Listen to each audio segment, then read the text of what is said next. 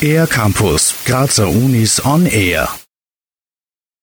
Mikrochimerismus ist ein Phänomen, das die Anwesenheit fremder Zellen in unserem Körper beschreibt. Fremd ist vielleicht nicht ganz richtig, weil es sind Zellen, die wir entweder von unseren Müttern oder von unseren Kindern bekommen, die während der Schwangerschaft sozusagen den Weg in unseren Körper finden.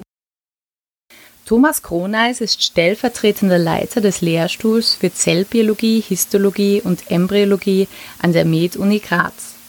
Aktuell leitet er auch das Forschungsteam aus internationalen Wissenschaftlerinnen und Wissenschaftlern, die dem Phänomen des Mikrochimerismus auf den Grund gehen möchten. Das Phänomen selbst gibt schon lange. Das wird wahrscheinlich im Zuge der Evolution aufgetreten sein mit den Plazentatieren, also mit der Verlagerung der Keimentwicklung in den Körper, wo es tatsächlich dann zu dem Austausch von Zellen kommen konnte. Bei Tieren, die keine Plazenta haben, ist es ja so, dass also zumindest zum Beispiel Eier gelegt werden. Da gibt es keinen direkten Kontakt. Entdeckt wurde das Phänomen bereits vor über 130 Jahren. Genauer untersucht wurde es allerdings erst Mitte der Jahrtausendwende. Allerhöchste Zeit also, das Mysterium um den Mikrochimerismus endlich zu enträtseln. Schließlich ist davon auszugehen, dass Mikrochimerismus jeden Menschen betrifft und praktisch in jedem Organ vorhanden sein kann.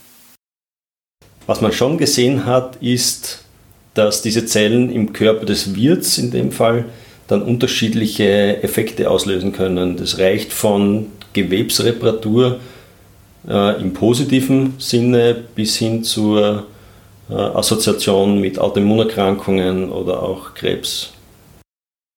Es kann also ein großer Einfluss ausgehend von diesen fremden Zellen auf uns und unsere Gesundheit bestehen, obwohl nur wenige Zellen ausgetauscht werden. Neben der Schwangerschaft können beispielsweise auch Transplantationen die Ursache für Mikrochimerismus sein.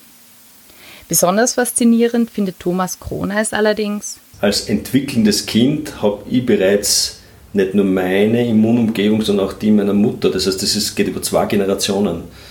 Und so gesehen könnte man, wenn man das aus Sicht der Mutter sieht, die ja ihrerseits Zellen ihrer Mutter besitzt oder besaß und noch kindliche dazukommt, also so ein drei Generationen Schirm, der mit, äh, mit uns da wandert, zumindest mit den Frauen.